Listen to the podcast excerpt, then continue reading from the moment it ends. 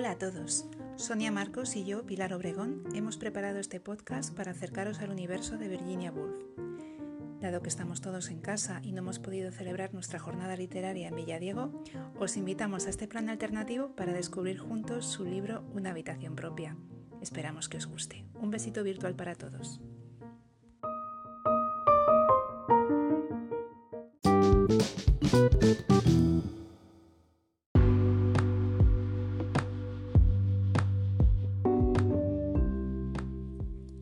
Se llamaba Adeline Virginia Stephen. El apellido Wolf era de su marido, Leonard. Nació en Londres en 1882. Sus padres tuvieron hijos de sus anteriores matrimonios, así que en casa eran unos cuantos hermanos. Ni ella ni su hermana Vanessa fueron a la universidad, pero sus hermanos sí que fueron a Cambridge. Virginia tuvo una educación en casa y vivió desde niña en un ambiente literario, pero en una habitación propia podemos ver cómo se lamenta por no tener esa formación académica. ¿Os acordáis cuando realiza el trabajo de investigación en la biblioteca del British Museum? Allí observa a un joven estudiante que trabaja junto a ella, de una manera ordenada y metódica, lo que le permite ser mucho más eficiente en su investigación. Y ella lo echa de menos. Su padre era un erudito y su madre era modelo de los pintores prerrafaelitas, Pertenecía a la clase alta de Londres, no tenía ningún problema económico y de hecho estaba preocupada por si era o no una snob. Los fallecimientos de su madre y de su hermana Stella le afectaron mucho psicológicamente, pero cuando su padre murió, Virginia Woolf sintió una especie de liberación. Se instaló con su hermana Vanessa y sus dos hermanos en el barrio de Bloomsbury, junto al Museo Británico y su biblioteca. Allí se forma el famoso grupo de Bloomsbury, en torno a los amigos de Cambridge de los hermanos de Virginia y que supuso un movimiento cultural sin precedentes. Algunos de sus miembros fueron los futuros esposos de Virginia y de Vanessa. Era un grupo que estaba años luz de la mentalidad victoriana y supuso una nueva vida para Virginia Woolf. Los ideales de este grupo de intelectuales eran la amistad, el arte como principal valor, la igualdad entre sexos, la homo o bisexualidad, eran precursores del feminismo, del movimiento gay, del pacifismo, del ecologismo, pero en el fondo también eran bastante elitistas. Virginia se casó con Leonard Woolf en 1912, aunque no le atraía físicamente y se lo dijo, ya que ella siempre estuvo enamorada de alguna mujer. De hecho, la pareja no tuvo hijos.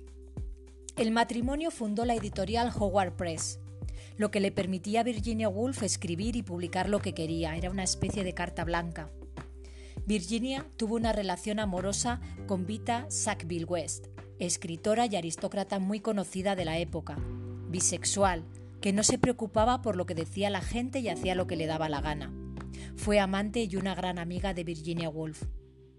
Virginia decía de ella, tiene una voluptuosidad como de uvas maduras. El sobrino de Vita afirmó que para Virginia, Vita fue su gran amor y su musa para Orlando. Virginia se sentía discriminada por ser mujer, por ejemplo cuando le prohibieron entrar en la biblioteca de Oxford, y lo reivindica muy bien en una habitación propia. Escribió varias novelas vanguardistas, llenas de prosa poética, como Alfaro, Las olas, La señora Dalloway. Como curiosidad llegó a ser portada del Time, un hito para una mujer en su época. En 1941, a los 59 años, Virginia Woolf se suicidó metiéndose en el río Ouse, con los bolsillos llenos de piedras, y se ahogó. Lo hizo por miedo a volverse loca, pero también por miedo a la guerra, a la invasión nazi de Inglaterra, ya que Leonard era judío.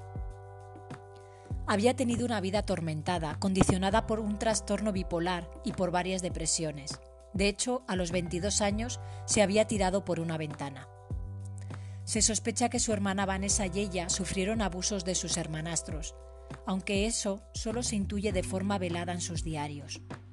Virginia Woolf, aparte de una gran escritora, es considerada como pionera del feminismo y también como un icono del colectivo LGTBI. Y siempre está presente en los momentos en que las mujeres libran batallas por la igualdad.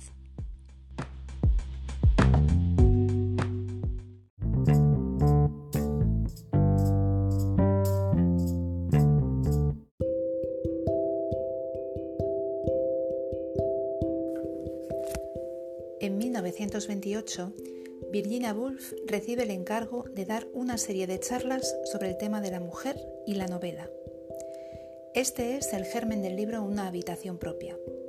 Es un ensayo que pone de manifiesto la situación de la mujer de la época y hace un repaso sobre lo que se había escrito sobre las mujeres por parte de los hombres. Es un momento histórico en que la mujer acaba de conseguir el derecho a voto. De hecho, en el Reino Unido se consiguió en 1919. Pero en aquel momento una mujer culta o una mujer escritora no es considerada una mujer. Una mujer que predica es como un perro que camina con las patas traseras. Evidentemente lo hace muy mal, pero lo extraño es que lo haga, se decía entonces. Es como si mujer y cultura, mujer y escritora son conceptos que no encajan dentro de una ideología patriarcal. Con este ensayo, Virginia Woolf dotó de dimensión socioeconómica al estudio literario, a la literatura y al arte en general. El éxito tiene que ver con el talento, pero también con una estabilidad material y unas condiciones favorables. Las condiciones de género, raza, sociales y económicas influyen sin duda en la producción de los artistas. Este ensayo es un reconocimiento del papel de la mujer en la literatura y de los obstáculos sociales y económicos con los que se encuentra. No vale con ser solo bueno. La condición de mujer, la pobreza, la hostilidad e incluso el rencor obstaculizan la posibilidad de escribir. Hoy en día, un cuarto propio y las 500 libras se pueden traducir en las batallas que quedan por ganar en tema de igualdad. En literatura, esa habitación propia puede ser el reconocimiento externo. Las obras de mujeres están en un nivel inferior a la de los hombres, y ese reconocimiento es el cuarto propio que hay que conseguir. Es curioso que todavía hoy se hable de literatura de mujeres o de mujeres que escriben. No se habla de hombres que escriben. Es algo que se da por hecho.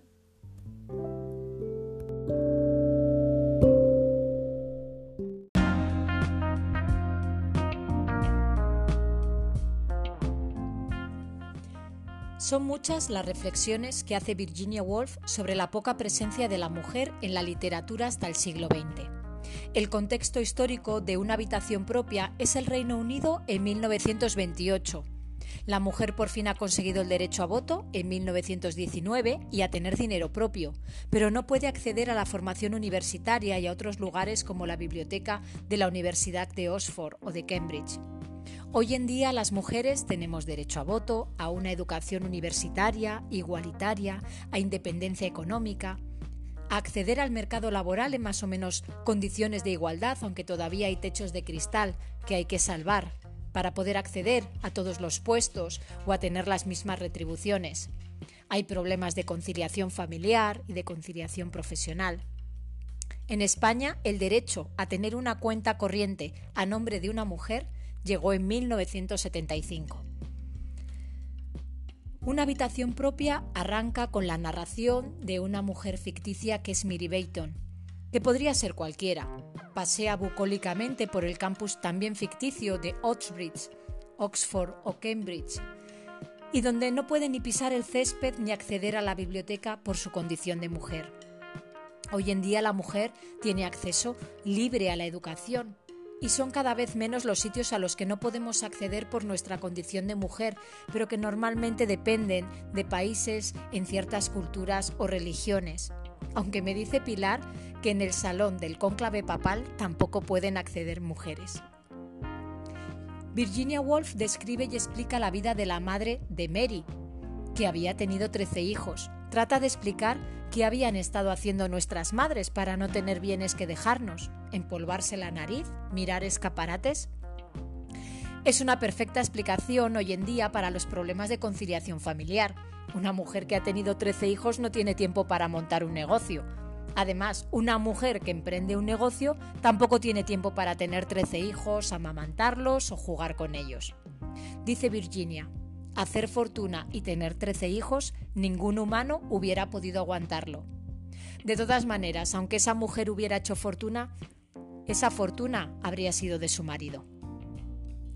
El argumento del capítulo 2 profundiza en la literatura y los libros escritos por hombres sobre las mujeres, con el fin de llegar a la verdad sobre por qué los hombres bebían vino y las mujeres agua. ¿Por qué era un sexo tan próspero y el otro tan pobre? ¿Qué efecto tiene la pobreza sobre la novela? Básicamente Virginia Woolf quiere encontrar la verdad sobre la falta de igualdad entre hombres y mujeres, ya que estos libros escritos por hombres hablan de inferioridad mental, moral y física del sexo femenino. Hoy en día los argumentos de los machistas o de los que no se consideran feministas siguen siendo muy parecidos. Hombres que se sienten inseguros ante mujeres inteligentes. Sería lógico que alguien pelee porque va a perder un derecho, pero no porque se le vaya a conceder un derecho a otro individuo, en este caso a las mujeres. Es un síntoma de debilidad. Es un poco lo que ocurre hoy en día también con los derechos de los colectivos LGTBI.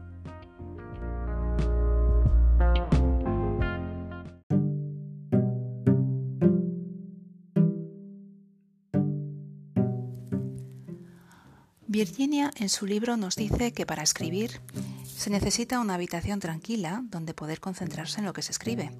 Pero su principal argumento es que no basta con tener talento, que para escribir una mujer necesita dinero. Ella calcula que sería suficiente con 500 libras al año, que es lo que ella heredó de su tía. Pues bien, hemos aplicado la inflación de esa cifra hasta el año 2020 para calcular el equivalente con lo que valdrían esas 500 libras hoy en día y son aproximadamente unos 27.500 euros.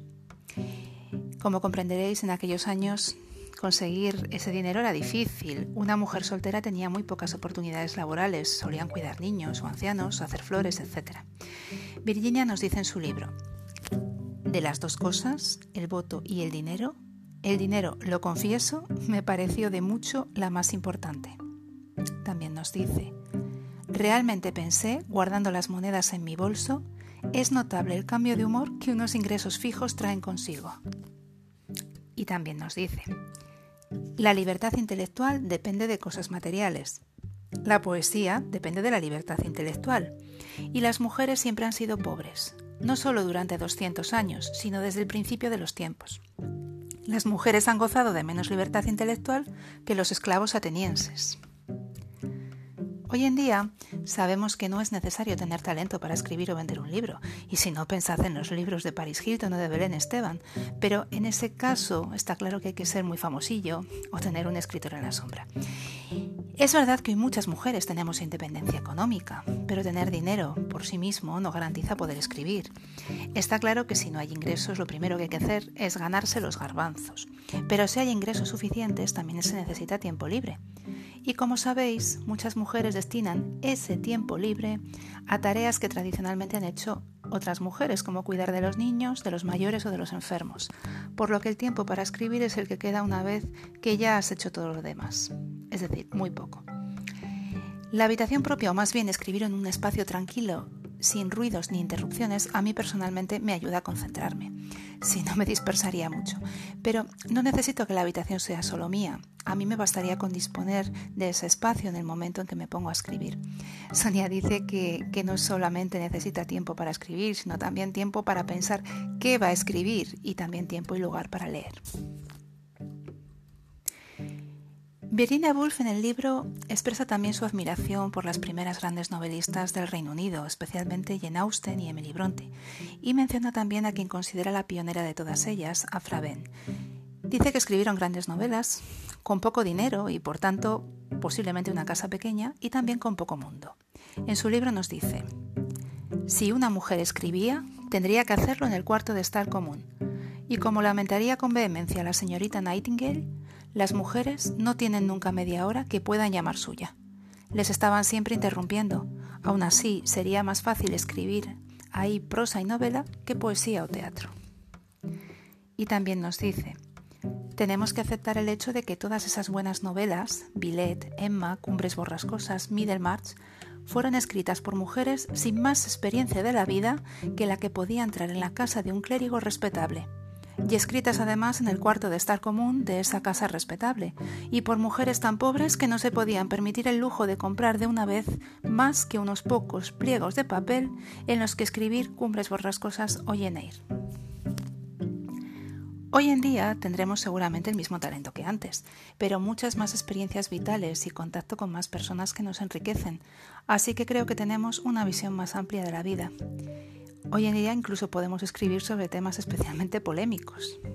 De hecho, podemos escribir incluso sobre sexo, y aunque haya algunas risitas todavía, que las sigue habiendo, podemos incluso ganar dinero con ello.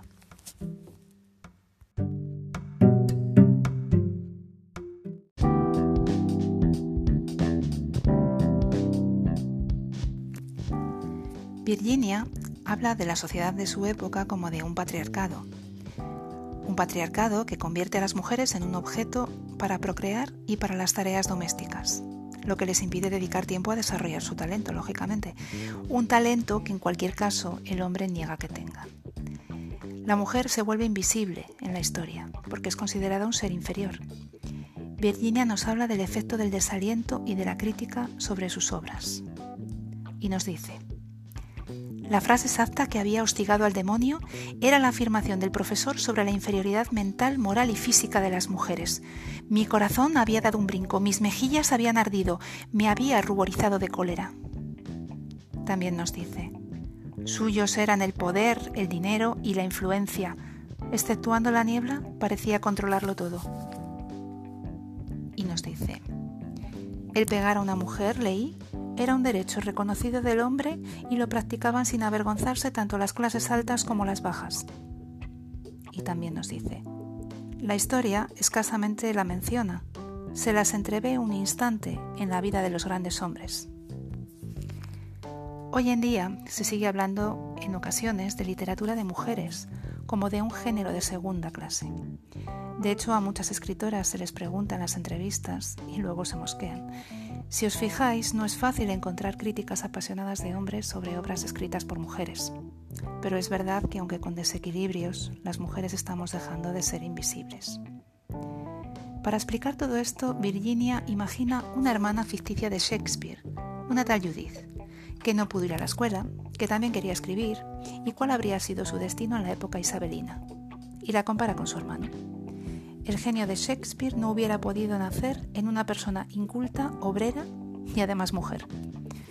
Nos dice, hubiera sido total y absolutamente imposible que una mujer escribiese las obras de Shakespeare en tiempos de Shakespeare. Hubiera perdido la salud y la razón. En el caso de la mujer no era indiferencia, era hostilidad. ¿Escribir? ¿Para qué quieres tú escribir? Hoy en día las mujeres tenemos acceso a la educación, eso es indiscutible, y eso es un paso de gigante.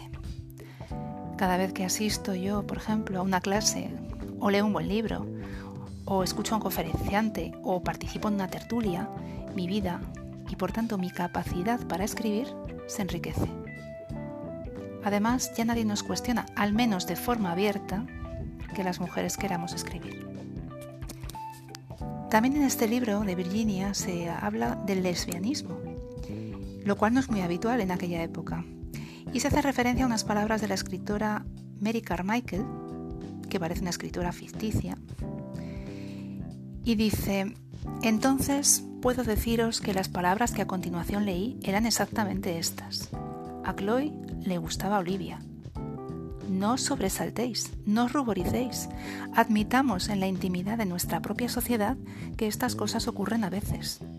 A veces, a las mujeres les gustan las mujeres. Hoy en día, tanto en la literatura como en el cine, se aborda el tema de la homosexualidad y otras opciones con más libertad. Sin embargo, sigue habiendo un rechazo de una gran parte de la población, muy condicionada, eso sí, por factores religiosos. Por supuesto, hemos hablado de que este libro es inspirador también del movimiento feminista, ¿no? por muchas de las cosas que hemos dicho. Y Virginia habla de ello como si fuese una escritora del siglo XXI, no parece que esto sea de hace 100 años. Y nos dice, durante todos estos siglos, las mujeres han sido espejos dotados del mágico y delicioso poder de reflejar una silueta del hombre del tamaño doble del natural Sin este poder, la Tierra sin duda seguiría siendo pantano y selva. Las glorias de todas nuestras guerras serían desconocidas. Todavía estaríamos grabando la silueta de los ciervos en los restos de huesos de cordero y trocando pedernales por pieles de cordero cualquier adorno sencillo que sedujera nuestro gusto poco sofisticado. Hoy en día la verdad es que resulta fácil hablar de feminismo en la sociedad actual, pero no deberíamos olvidar que los avances del feminismo se han construido gracias a las aportaciones y a la lucha de muchas mujeres a lo largo de la historia, como Virginia. De hecho, hoy corremos el riesgo de acomodarnos en el conformismo porque vivimos mejor que ellas. El feminismo no debería ser una moda, sino un tomar el relevo en la lucha y un tributo a todas las precursoras. Finalmente, Virginia también nos habla de la androginia en la escritura. ¿Y qué es la androginia en la escritura? Pues ella habla de escribir como ser humano, no como hombre o como mujer. Y nos dice, era extraño que hasta Jane Austen todos los personajes femeninos importantes de la literatura no solo hubieran sido vistos exclusivamente por el otro sexo, sino desde el punto de vista de su relación con el otro sexo.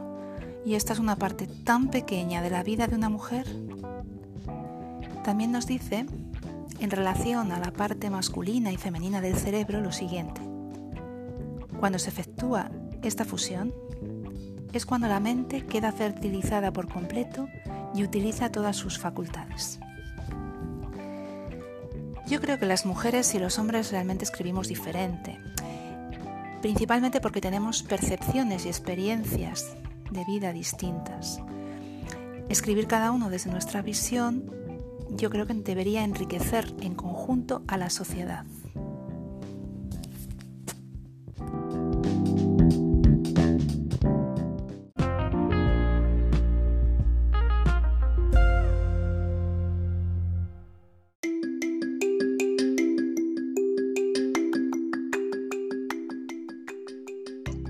Hasta este momento, Pilar y yo hemos analizado la temática del libro y su contexto con bastante profundidad. Así que ahora vamos a centrarnos en cómo escribe Virginia Woolf. A mí me ha gustado mucho el estilo en que está escrito este ensayo. Una voz narradora en primera persona que se dirige al lector de una manera muy directa. Una mujer que reflexiona y se hace preguntas que a la vez se las está planteando al lector. Por ejemplo, ¿tenéis alguna noción de cuántos libros se escriben al año sobre las mujeres? ¿Tenéis alguna noción de cuántos están escritos por hombres? Virginia hace partícipe al lector de la dificultad y del problema que está analizando en cada momento. Otro de los aspectos que me encantan de su escritura son sus reflexiones y cómo las enriquece con una prosa magnífica y un montón de metáforas y de imágenes que describe a la perfección. Pilar, seguro que tú has tomado buena nota de algunos ejemplos. Cuéntanos. No sé por qué lo dices, pero sí. bueno, yo por ejemplo he visto bastantes ejemplos así de prosa poética al inicio del libro. Y por ejemplo, eh, cuando dice, a derecha e izquierda, unos arbustos de no sé qué, dorados y carmesíes, ardían con el color, hasta parecían despedir el calor del fuego. En la otra orilla, los sauces sollozaban en una lamentación perpetua, el cabello desparramado sobre los hombros. El río reflejaba lo que le placía de cielo, puente y arbusto ardiente, y cuando el estudiante en su bote de remos hubo cruzado los reflejos, volviéronse a cerrar tras él completamente como si nunca hubiera existido. Bueno, esto seguro que lo habría leído mejor Flor, ¿eh? Bueno, tú lo has leído muy bien, pero es cierto que Flor tiene una entonación que a lo mejor le pedimos que nos lea alguno de los párrafos que hemos señalado, ¿verdad? Sí, yo creo que sí. También he visto, por ejemplo, en ese, en ese inicio del libro, que es cuando está recorriendo el, campus eh, y que oye un servicio religioso y dice, hasta la tristeza del cristianismo sonaba en aquel aire sereno más como el recuerdo de la tristeza que como verdadera tristeza. Hasta los lamentos del órgano antiguo parecían bañados de paz. Me parece una imagen muy bonita también. Sí, sí, muy bien descrito. Y cuando hace referencia a los, eh, a los fieles que, están saliendo de ese servicio religioso, y dice, otros, aunque apenas de edad madura, parecían arrugados y aplastados en formas tan singulares como los cangrejos de mar y de río que se arrastran dificultosamente por la arena de los acuarios. Yo me les imagino a esos fieles, ¿eh? A que sí, bueno, bueno, totalmente petrificados casi. Sí, me encanta. A mí me ha gustado mucho, eh, para poner otro ejemplo, un símil que utiliza varias veces y que le sirve para mostrarnos cómo le surge la idea de analizar el tema de las mujeres y la novela a través de la pobreza y de otros obstáculos a los que se enfrenta la mujer. Y que además, pues eso, lo usa como una especie de hilo conductor a través de varias páginas y en distintos capítulos, y es el símil entre la caña del pensamiento y el pez en el agua. Así ah, que chulo. Lo voy a leer.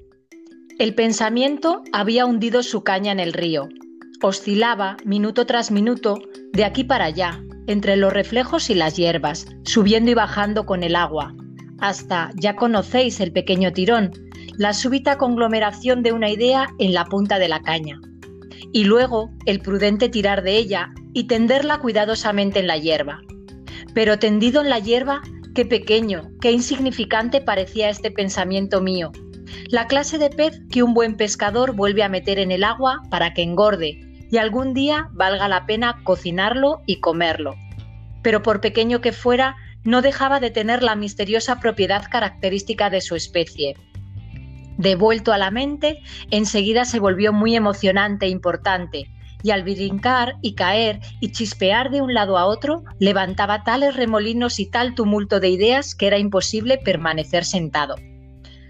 Más adelante, Virginia Woolf recupera este símil y nos dice, el único cargo que pude levantar contra los fellows y los scholars de aquel colegio, fuera cual fuere, es que en su afán de proteger el césped, regularmente apisonado desde hace 300 años, habían asustado mi pececillo.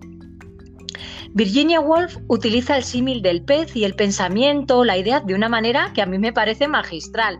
La verdad Yo me imagino, pues eso, cuando tú tienes una idea que es algo pues que crece en tu mente, que te resulta como muy excitante, que te parece muy buena idea, pero de repente lo sacas a la luz y se lo planteas a alguien y recibes un poco pues esa censura o esa crítica o te impiden ponerlo en práctica, ese pensamiento se asusta y nuestras ideas pues se desvanecen Sí, es un poco como el pececillo escurridizo, ¿no? Así. Sí, claro, hay que, hay que cuidarlo porque si no se va. Y de hecho, más adelante, en el capítulo 2, cuando está en la biblioteca del British Museum, rodeada de, de, libros escritos por hombres sobre mujeres, recupera esta idea del pensamiento y el pez cuando dice, mi simple y única pregunta, ¿por qué son pobres las mujeres? Hasta que se hubo convertido en 50 preguntas hasta que las 50 preguntas se precipitaron alocadamente por la corriente y éstas se las llevó.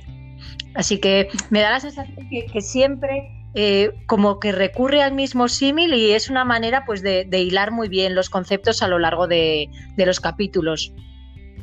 Sí, además que lo, narra de una forma que no se repite, ¿verdad? Que no, tú, no, entiendes que la idea es la misma, pero, pero no, no repite exactamente. No resulta repetitivo. Sí, sí, sí, está, muy bonito. Pues yo también he encontrado así alguna otra cosa que me ha llamado la atención, otras comparaciones que, bueno, me parecen magníficas.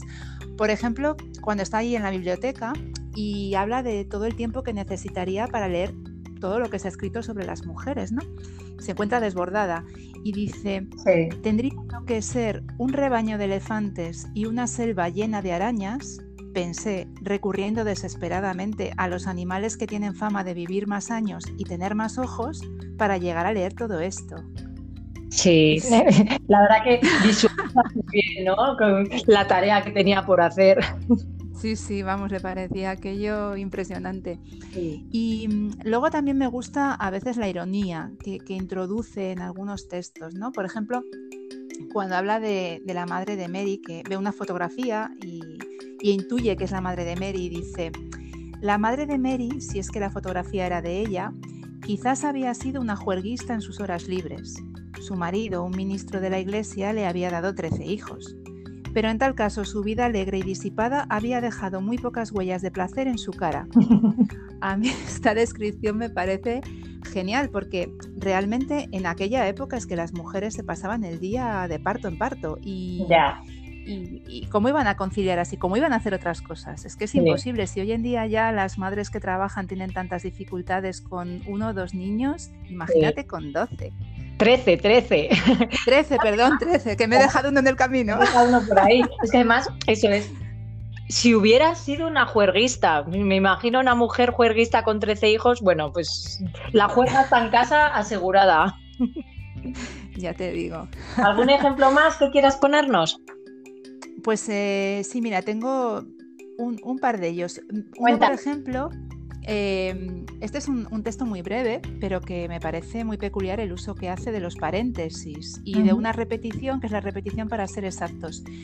Ella dice, Seguía pues siendo otoño y las hojas seguían siendo amarillas y cayendo, si acaso un poco más a prisa que antes, porque atardecía, eran las 7 y 23 para ser exactos, y se había levantado una brisa, del sudoeste, para ser exactos. Uf, eh, no sé, tampoco es que eh, se puede añadir mucho más a una descripción y ella consigue que, este párrafo te llame la atención. Entonces... Te llama la atención, aparte de la repetición, como que se ha puesto la meta de, ser muy concreta, ¿no? De voy a poner para ser exactos la hora que era y de dónde soplaba la brisa. Sí, eso es. Luego, en, relación a lo que comentabas eh, cuando hablabas de la biografía de Virginia sobre su miedo a la guerra, que quizás fue uno de los motivos por los que se acabó suicidando, que muchos hablan de su locura. En aquellos tiempos las mujeres que hacían cosas raras estaban locas, o sea, eso también hay, que, contextualizarlo. Y, luego, pues la, filosofía pacifista del grupo de Bloomsbury al que Virginia pertenecía. Entonces, hay un par de párrafos de, ese tema que, me parecen relevantes. Entonces, por ejemplo, eh, respecto al temor a la guerra, cuando dice, pero ¿por qué hemos dejado de canturrear por lo bajo en los almuerzos? ¿Echaremos la culpa a la guerra? Cuando se dispararon las armas en agosto de 1914, ¿se encontraron los hombres y las mujeres tan feos los unos a los otros que murió la fantasía? Sin duda fue un duro golpe, sobre todo para las mujeres, con sus ilusiones sobre la educación y demás, ver las caras de nuestros gobernantes al resplandor de los bombardeos. Yo creo que Virginia se da cuenta de que eh, la guerra es un retroceso en el avance por la obtención de derechos de las mujeres. Sí, y además yo creo que este párrafo incluso ayuda mucho a contextualizar ¿no? la, propia obra de, Virginia Woolf y, de este ensayo. Sí. Luego, eh, también yo creo que en el fondo está echando la culpa de la guerra a los hombres. Sí, puede. Porque dice algo así como que un buitre que eternamente les mordía el hígado, hablando de los hombres, y les picoteaba los pulmones, el instinto de posesión, el frenesí de adquisición que les empujaba a desear perpetuamente los campos y los bienes ajenos, a hacer fronteras y banderas, barcos de guerra y gases venenosos, a ofrecer su propia vida y la de sus hijos. Sí, qué bien explicado y qué bonito. es un alegato pacifista de primera. Además, como hemos dicho eh, antes, el grupo y el círculo de, de Bloomsbury fue como muy defensor del pacifismo, ¿verdad? Sí, sí, la verdad que yo creo que, aunque como comentabas eran un poco elitistas, lo cierto es que tenían grandes valores. Veían claramente que este tipo de cosas como la guerra pues que no beneficiaban a la sociedad, ¿no? Que solo beneficiaban a unos pocos. Mm. Bueno, y para terminar, ¿quieres comentarnos alguna píldora más de este libro que tanto nos ha gustado? Pues a mí, a mí me gusta una especie de arenga que hace Virginia a los escritores. Eh, yo bueno, se lo dedica a las escritoras, en mi opinión, pero yo creo que es válido para escritores y escritoras. Muy bien. Y que es el, el siguiente. Os pediré que escribáis toda clase de libros, que no titubeéis ante ningún tema, por trivial o vasto que parezca. Espero que encontréis, a tuertas o a derechas, bastante dinero para viajar y holgar, para contemplar el futuro o el pasado del mundo, soñar leyendo libros y rezagaros en las esquinas, y hundir hondo la caña del pensamiento en la corriente. Y aquí está la caña otra vez. Sí, qué bonito. Pues la verdad que es un gran deseo, ¿no? Que, que escribamos todos y todas y, que nos rezaguemos en las esquinas. Me ha gustado mucho. La verdad que sí, muy bonito. Muchas gracias, Pilar. Muchas gracias a ti, Sonia. Un beso.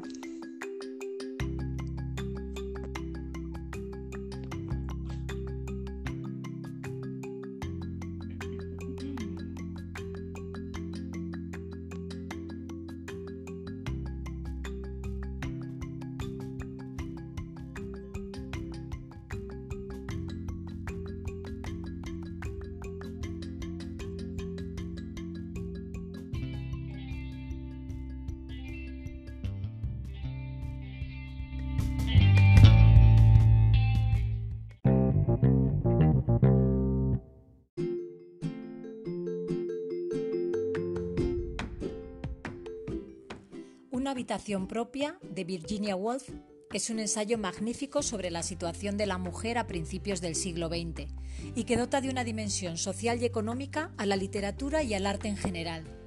Las condiciones económicas condicionan la posibilidad de escribir y de ser artista, sobre todo para las mujeres, que han encontrado grandes obstáculos para alcanzar la igualdad social y económica con los hombres. En este sentido me parece una obra fundamental y totalmente vigente, me encanta la escritura de Virginia Woolf, la voz que utiliza, las metáforas, las imágenes que describe a la perfección y que nos permite visualizar todo lo que nos cuenta. Las mujeres escribimos, claro que lo hacemos, pero eso no debe ser noticia por sí solo. Esperamos que los prejuicios sobre la literatura escrita por mujeres desaparezcan y solamente tengamos que hablar de literatura, en igualdad de condiciones. Pilar y yo queremos agradeceros vuestra atención y estaremos encantadas de recibir vuestros comentarios. También queremos agradecer a Jesús que haya pensado en nosotras para comentar este libro. Y esperamos que una habitación propia os haya gustado tanto como a nosotras y que este podcast, la lectura y la escritura os hagan más ameno el aislamiento en casa. Gracias por escucharnos.